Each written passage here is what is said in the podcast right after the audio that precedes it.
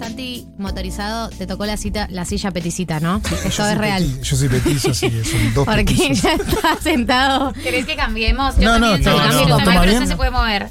Ma- Marto es muy alto. Ah, se puede torcer esto, ¿no? Pará. Sí. Sí. A ver. Ahí, claro. Ahí. Va de frente, dice. Ah, bueno, estaba bien como estaba antes. Ahora, ahora está bien, ahora está bien. Ya está con nosotros porque lo vi y dije, claro, eh, lo, lo veo peticito, no te veo la cara, te veo como estás ocupado por el micrófono. está con nosotros Santi Motorizado. ¡Bravo! Yeah, yeah, yeah, yeah, yeah. La alegría de que estés acá. Eh, Santi, queríamos que vengas hace mucho tiempo. Quiero que lo sepas. Qué bueno. Creo que ya lo sabía igual. Sí, te enteraste por todas las veces que te escribí. Eh, y eh, nosotros eh, teníamos muchas ganas de que vengas porque, eh, entre otras cosas, eh, tenemos una sección, que algo te comenté, pero tenemos una sección acá que se llama Educación Sentimental, en donde eh, analizamos canciones románticas que nos acompañaron en momentos de amor o de desamor. Más que nada momentos de desamor. Eh, y cuando hicimos eh, la educación sentimental de El Mató, fue uno de los más sentimentales, porque a la gente eh, le atraviesa profundamente y además, yo no sé si te habrán roto el corazón muchas veces, pero sabes escribir de desamor. Sí, qué sé yo. Sale así. Este. Sí. Hoy es un día complicado porque me echaron de donde estaba viviendo. ¿En serio? Así que tengo el Ay, corazón no. roto. No. Pero ¿cómo que te Estoy con echaron? todas ¿Dónde unas valijas ahí en el auto. Este, así que está bien, viene al, al tema, ¿no? Me Sí. invitaron para esto. Vas a, podés escribir un tema sobre eso. Escribir en un algún tema sobre futuro, eso. en algún futuro igual está todo bien, está todo bien. Sí. Se, se cumplió el contrato. Hoy dónde vas a dormir, Santi. En un hotel, supongo. Porque yo mm, voy a la quinta de mi viejo y mi casa ah, queda bueno, libre. dale, está bueno eso. Arreglamos en Si el querés. corte. Igual Tengo los dos gatos, gatos. sí, los gatos son ¿Tenés temita. alergia a los gatos? No, no, no. Pero ah, son medio mala onda. Hay uno que es mala onda y uno que es copado. ¿Pero ataca o es mala onda No, no ataca, solo no quiere vincularse, pero la gente no lo entiende. Bueno, está bien, me es, parece es bien. culpa de la gente, realmente. Claro, claro, que no, que quieren Yo lo aclaro que cuando no- entran a mi casa. Y si igual te acercas después que te aclaré que no quería, ya no es mi Ya culpa está, si te muerde. problema tuyo. Claro, exacto. Bueno, Santi, siento que tenemos una responsabilidad muy importante sobre nuestros hombros, que es levantar tu tarde. Sí, sí, por favor. Porque aparte el sábado no está muy como, uy, qué levantado", No, tenés este gris. Sí, eh, sí, sí. Eh, sí, bueno. Pero bueno, está todo bien, está todo bien. ¿Te debías venir? ¿Ya sabías que se terminaba el contrato? No,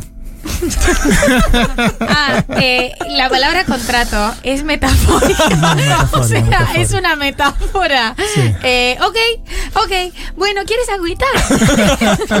Yo le ofrecí pastillitas. No tenemos café rico. no tenemos café rico, pero ¿quieres una mantita? Bueno, pará. eh, ¿Cuándo te vas de viaje? ¿No? ¿El miércoles? el, no, no, eso cambió. Si está todo bien, este, el viernes que viene. Bueno, el viernes que viene te vas y por cuánto tiempo se van.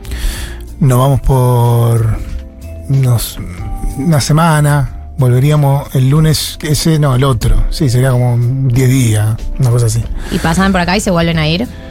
Vamos a estar dos semanas acá. Tocamos en el medio en Córdoba, de esas dos semanas. Un poco menos, 11 días y nos vamos a Estados Unidos, sí. Bueno, entonces por delante no es que te queda una tierra No, no, no, está bien, está bien, de no, vivir no. en la Argentina. Tengo un presupuesto ahí para hotel de unos días.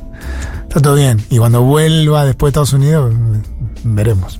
¿Cuánto tiempo van a estar en Estados Unidos? Unidos vamos a estar un mes, pero porque tocamos bastante, pero en el medio de la gira vamos a estar 15 días grabando en Sonic Ranch, que es el estudio que está en Texas, donde grabamos el disco La Síntesis O'Connor. Este, nos vamos a encerrar ahí. Después tenemos unas fechas más. Y después la idea también es bajar a ver si se cierra unas fechas en Ecuador antes de llegar a Argentina. Ok. ¿Pero van a grabar? ¿El disco ya está compuesto? Sí, este, ya, ya fuimos, hace unos meses fuimos y grabamos tres canciones, la idea ahora es grabar las que restan para hacer completar un álbum. Las canciones están compuestas, algunas le faltan como un poco de trabajo de preproducción, también el plan es un poco ir a ver qué pasa ahí en el estudio, ojalá que salga bien, puede salir mal, no sé, pero hay una cosa que sucede cuando estás grabando ya definitivamente muy diferente a la experiencia que fue el último álbum, donde armamos bien todo en la previa, hicimos la maqueta, todo cerrado, y fuimos a grabar ya con el plan armado. Acá más o menos, algunas sí, algunas canciones sí, otras no. Pero también está bueno, es como pasan otras cosas. Este, cuando estás ahí en el estudio sucede una especie de magia entre, entre el contexto de estar ahí y un poco el vértigo del último momento, suceden cosas, pueden suceder cosas buenas, vamos a decirlo así. A veces suceden, a veces no. ¿Algo que nos puedas adelantar del disco que se viene? Eh, nada, estoy contento con las canciones.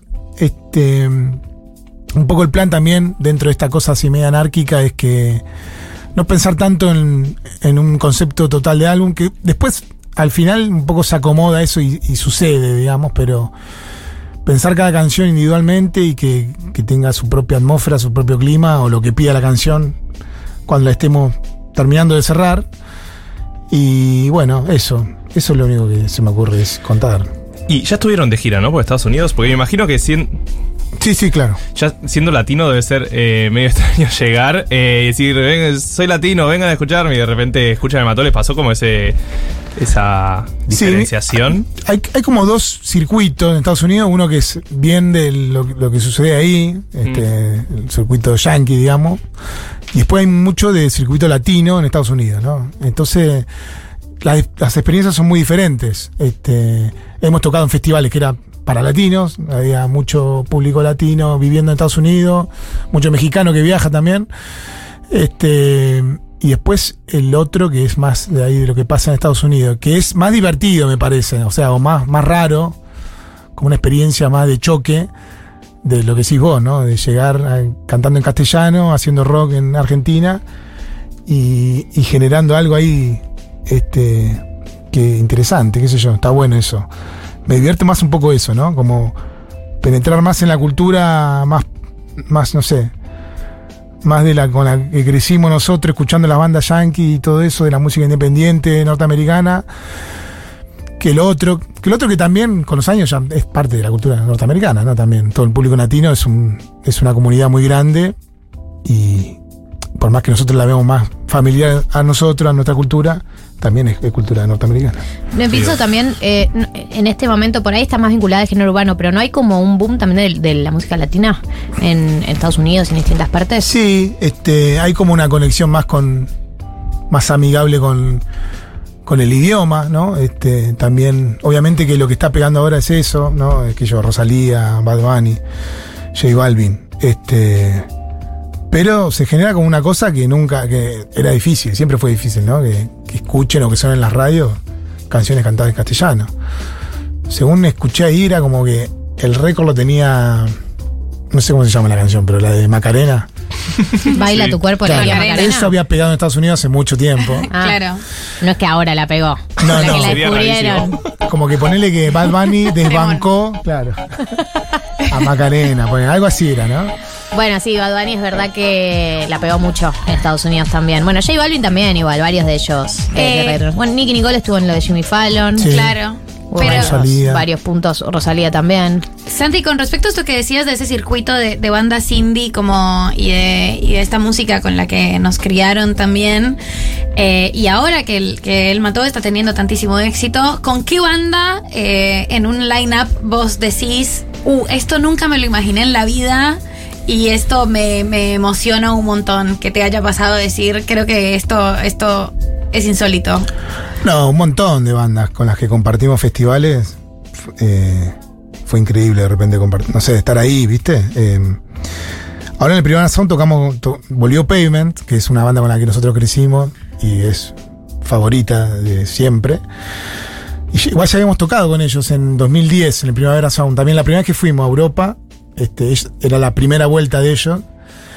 Y estar ahí, ahora fue más loco porque estábamos como, tocamos el mismo escenario, compartíamos el camarín ahí atrás del escenario y estábamos, y nos quedamos ahí charlando con ellos. Yo no hablé mucho porque no sé hablar, pero miraba. Eso te iba a decir. ¿No, aprove- no aprovechan eh, que forman parte de festivales con un montón de bandas y ya están en el, en el backstage de los escenarios para chorolear? Sí, un poco ahí con los payments, está bueno que son muy amigables, muy accesibles también. También estaba Dualipa, Tame Impala, pero eran como. No es tan fácil acceder. No, no, tenían como doble seguridad. era- igual no me interesa, este, todo bien. Igual pasante bien para, no te había dicho eso. Pero, Pero no, pero los payments nosotros. ¿No te gusta Temi Pala? Más o menos, no, está, está bien igual. No, pero, pero tampoco que vas a ir a sacarte una foto con. No, eso no me interesa mucho, la verdad. Me interesaría hablar, ¿viste? Claro. Preguntarles cosas, pero no sé hablar. ¿Te Así gustan que- los Arctic Monkeys? Sí, Arte Monkey me gusta. Pearl Jam? No. Eh, Dua Lipa no? Me, me cae muy bien Dualipa, pero no, su, can- su música no, no sé, no me interpela mucho. Miley Cyrus, Sí, me gusta, me gusta. ¿te gusta la de ahora o el- la histórica? Me gusta el disco ese que produjo, el de Family Lips. Ese me parece un discazo, es el, el que, más- el que escuché bien, con atención. Eh, Me gusta este ping-pong. Phoenix. me encanta Phoenix. Eh, ah, Guys, en re sabía que Santi iba a decir pavement. Eh, esa es la educación del indie. ¿Cuál es la educación del indie?